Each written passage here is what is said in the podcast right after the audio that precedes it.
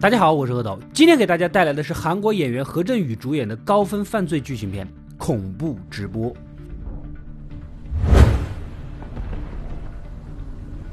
故事开始我们的男主曾是首尔家喻户晓的黄金档新闻主持人但是因为受贿的事情被对方抓住了把柄成了职场内斗的输家被发配到了集团下属的电台做不露脸的主播。加上几个月前跟在同家电视台做记者的妻子啊离婚人生陷入了低谷日子还得过着。这天男主做节目正跟听众连线探讨税费改革意见。此时一个自称朴鲁圭的建筑工人打电话过来抱怨家里的电费很高电力公司什么的东扯西拉的。男主啊一听你这有点跑题呀找了个借口就挂了。然而不知道是线路故障还是怎么的电话根本就挂不断反而激怒了对方威胁说要炸掉汉江上的马浦大桥。男主做了多年的主持人什么奇葩没有见过？搪塞他你要炸就炸啊然后就淡定的继续做节目。突然远处传来轰的一声闷响啊到窗边一看马浦大桥真的被炸了。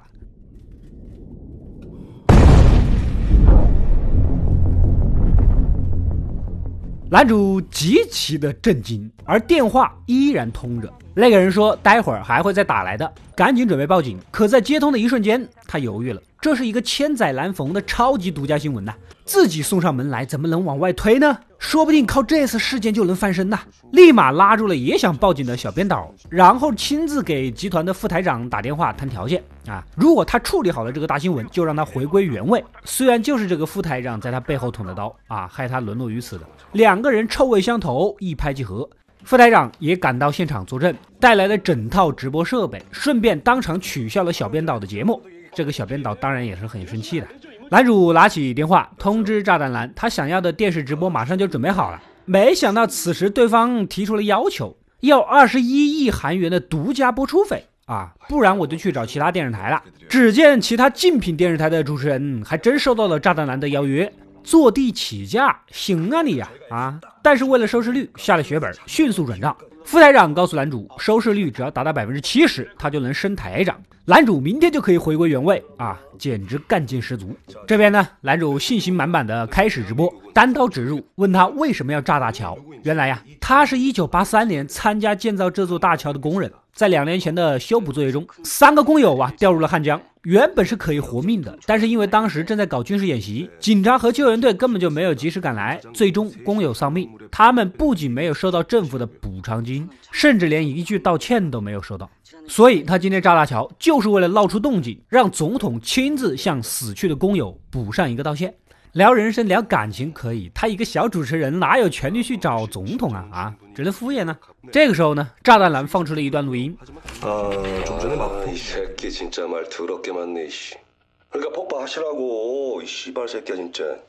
原来是之前敷衍他炸道桥的话你这是要拉我下水呀？啊副台长火速切断直播转场让一个女主持来连线。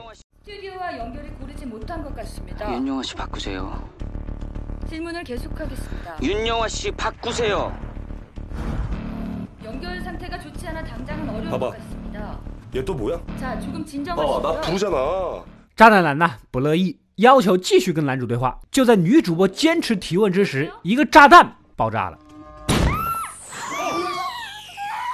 女主持人的脸部被炸伤，看来这不是什么偶发事件，肯定是蓄谋已久的计划。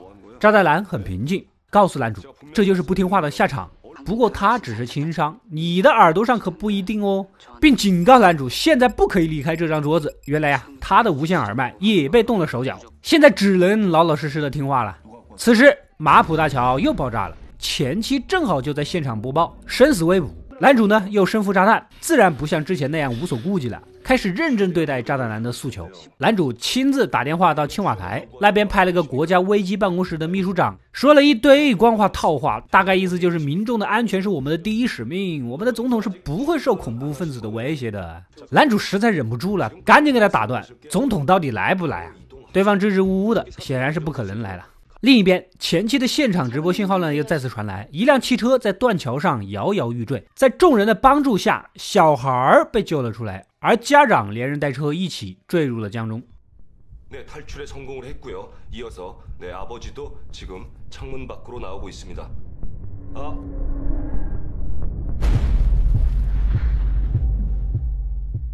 直播室这里一个专司反恐的女警探也刚刚赶到指导男主安抚恐怖分子。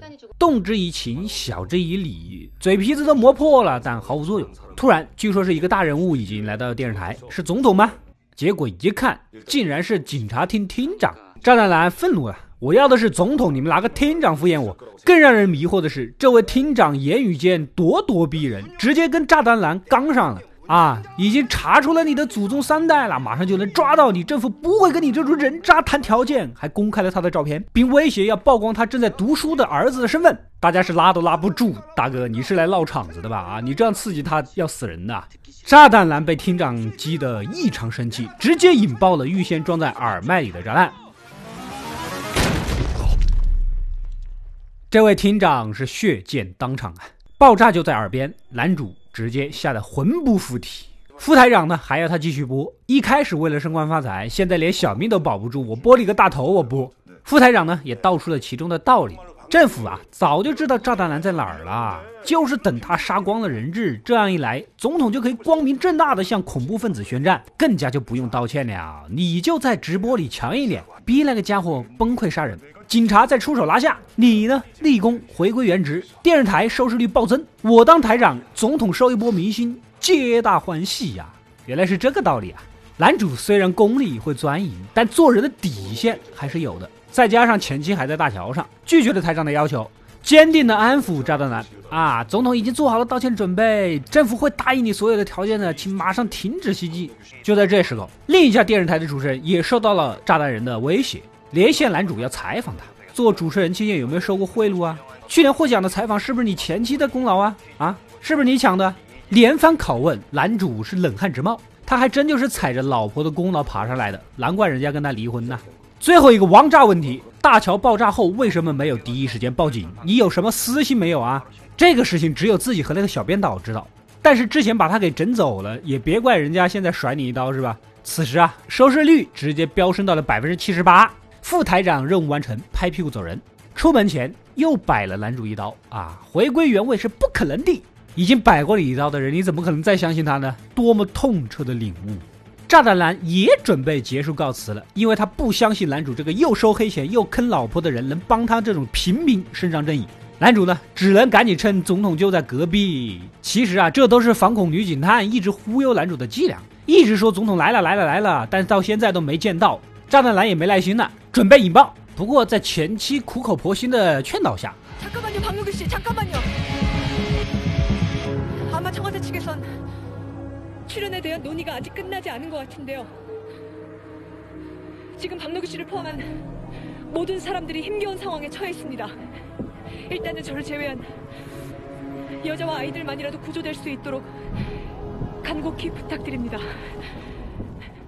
炸弹男还是同意放过部分女人和孩子，最终前妻随着桥面坠入了水中，失去踪影。警方也锁定了炸弹男的藏身之处，竟然就在电视台旁边的一栋正在施工的大楼。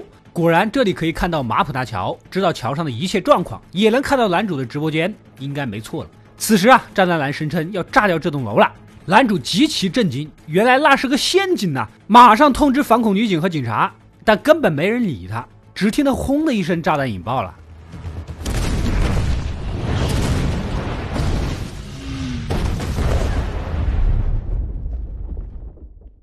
大楼摇晃倾斜，正好倒向了旁边男主所在的电视台大楼。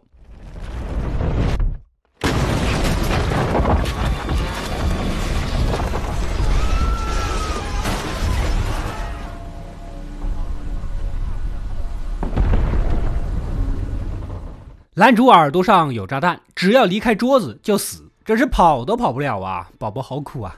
一阵混乱，此时。青瓦台的一名联络员打来电话，告诉他待会儿照着他们写好的认罪书念就完事儿。男主莫名其妙的，我为什么要认罪啊？原来呀，害死了那么多人质，百姓的怒火没法平息，就会抗议政府办事不力。你当然是要出来当替罪羊了，吸引众怒的。男主这才明白啊，总统从头到尾都不会出现，也根本不会道歉，所以之前联络员和副台长早就串通好了，这是落井下石啊。此时。座机响了，是电视台仓库打来的。这楼都没人了，会是谁呢？接起来一听，竟然是炸弹男。原来他一直都藏在仓库，难怪可以在耳麦上动手脚。炸弹男说了，这栋楼也准备引爆了，现在一起死吧！男主都快哭了。总统不道歉，是我一个小主持人的错吗？看着他拼命求饶，炸弹男冷冷的告诉他，他的那个炸弹乃是假的，给你五分钟时间逃命去吧。五分钟니 다， 빨리꺼져요뭐라고요그폭탄가짜예요男主遭这一圈罪，最后竟然被假炸弹给骗了。此时他想啊，只要在镜头前把炸弹男给抓住，他就是人民英雄。妥妥的洗白呀！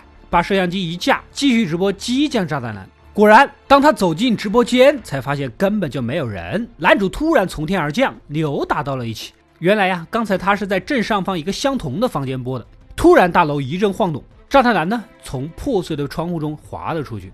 这个时候，男主也看到了当时警察厅长的嫌犯资料。这个朴鲁圭就是两年前事故死亡的工人之一。从照片上看，炸弹男显然就是朴鲁圭的儿子。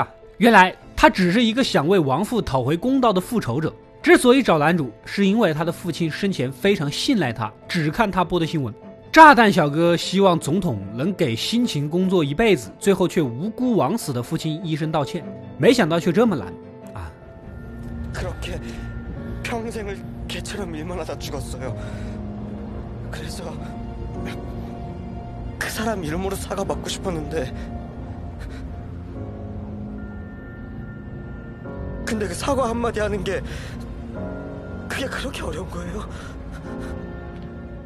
男主的心中是百感交集，伸出了援手，并告诉他：“你现在炸掉大楼，那些混蛋也不会有丝毫的损失，这个世界也不会有任何改变。先上来，我们一起想办法。”小哥呢也听了劝，松开了紧握的炸弹遥控器，握住男主的手。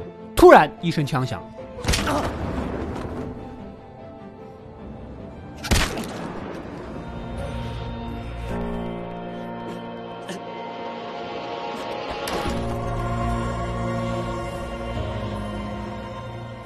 远处的狙击手毅然决然的，还是打中了他。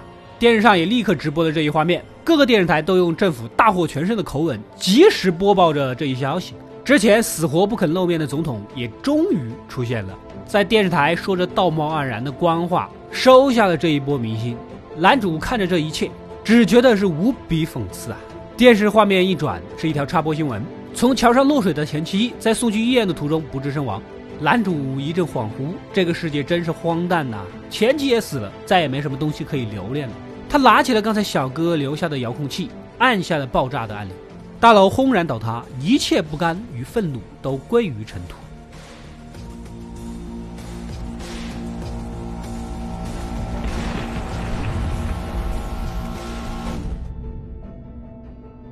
故事到这里就结束了。本片成本两千万人民币，上映六天就回了本。八零后导演金炳宇凭借此片斩获第三十四届韩国电影青龙奖的最佳新人导演奖。二零一三年的韩国优秀电影还是颇多的，虽然何振宇演技不俗，呼声很高，但最终摘得青龙影帝的却是《新世界》里面的黄正明。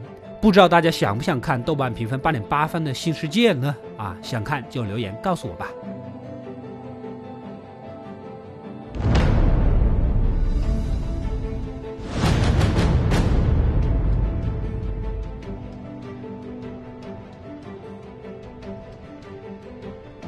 我是阿斗，一个让你沉溺于故事的讲述者，浓缩电影精华又不失它本来的魅力。扫描二维码添加我的微信号，除了能第一时间收到推送，更有独家解读的视频等待你的发掘。扫描它，然后带走我。